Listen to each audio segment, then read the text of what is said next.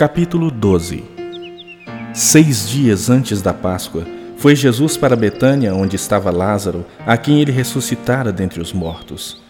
Deram-lhe, pois, ali uma ceia. Marta servia, sendo Lázaro um dos que estavam com ele à mesa. Então Maria, tomando uma libra de bálsamo de nardo puro, muito precioso, ungiu os pés de Jesus e os enxugou com seus cabelos. E encheu-se toda a casa com o perfume do bálsamo. Mas Judas Iscariotes, um dos seus discípulos, o que estava para traí-lo, disse: Por que não se vendeu este perfume por trezentos denários e não se deu aos pobres? Isso disse ele, não porque tivesse cuidado dos pobres, mas porque era ladrão e, tendo a bolsa, tirava o que nela se lançava. Jesus, entretanto, disse: Deixa, que ela guarde isso para o dia em que me embalsamarem, porque os pobres sempre os tendes convosco mas a mim nem sempre me tendes. Soube numerosa multidão dos judeus que Jesus estava ali, e lá foram não só por causa dele, mas também para verem Lázaro, a quem ele ressuscitara dentre os mortos. Mas os principais sacerdotes resolveram matar também Lázaro, porque muitos dos judeus, por causa dele, voltavam crendo em Jesus. No dia seguinte, a numerosa multidão que viera à festa tendo ouvido que Jesus estava de caminho para Jerusalém, tomou ramos de palmeiras e saiu ao seu encontro, clamando: Hosana, bendito o que vem em nome do Senhor e que é Rei de Israel. E Jesus, tendo conseguido um jumentinho, montou, segundo está escrito: Não temas, filha de Sião, eis que o teu rei aí vem, montado em um filho de jumenta. Seus discípulos, a princípio, não compreenderam isto quando, porém, Jesus foi glorificado, então eles se lembraram de que estas coisas estavam escritas a respeito dele e também de que isso lhe fizeram. Dava, pois, testemunho disso à multidão que estivera com ele, quando chamara a Lázaro do túmulo e o levantara dentre os mortos. Por causa disso também, a multidão lhe saiu ao encontro, pois ouviu que ele fizera este sinal. De sorte que os fariseus disseram entre si: Vede que nada aproveitais Eis aí vai o mundo após ele. Ora, entre os que subiram para adorar durante a festa, havia alguns gregos.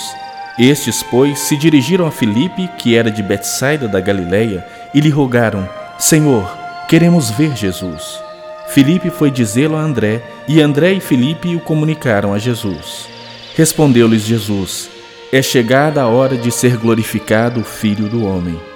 Em verdade, em verdade vos digo, se o grão de trigo caindo na terra não morrer, fica ele só, mas se morrer, produz muito fruto. Quem ama a sua vida, perde-a, mas aquele que odeia a sua vida neste mundo, preservá-la-á para a vida eterna.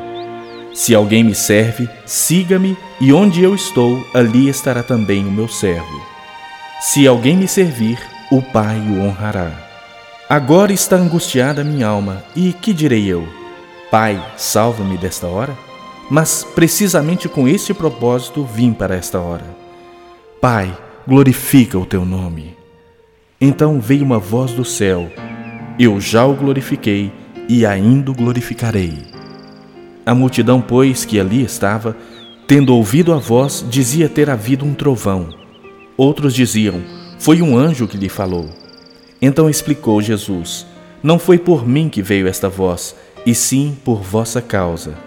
Chegou o momento de ser julgado este mundo, e agora o seu príncipe será expulso. E eu, quando for levantado da terra, atrairei todos a mim mesmo. Isso dizia, significando de que gênero de morte estava para morrer. Replicou-lhe, pois, a multidão: Nós temos ouvido da lei que o Cristo permanece para sempre, e como dizes tu ser necessário que o filho do homem seja levantado? Quem é este filho do homem? Respondeu-lhes Jesus: Ainda por um pouco a luz está convosco. Andai enquanto tendes a luz, para que as trevas não vos apanhem. E quem anda nas trevas não sabe para onde vai. Enquanto tendes a luz, crede na luz, para que vos torneis filhos da luz. Jesus disse essas coisas e, retirando-se, ocultou-se deles. E, embora tivesse feito tantos sinais na sua presença, não creram nele para se cumprir a palavra do profeta Isaías que diz: Senhor, quem creu em nossa pregação? E a quem foi revelado o braço do Senhor? Por isso não podiam crer, porque Isaías disse ainda: Cegou-lhes os olhos e endureceu-lhes o coração, para que não vejam com os olhos, nem entendam com o coração, e se convertam e sejam por mim curados.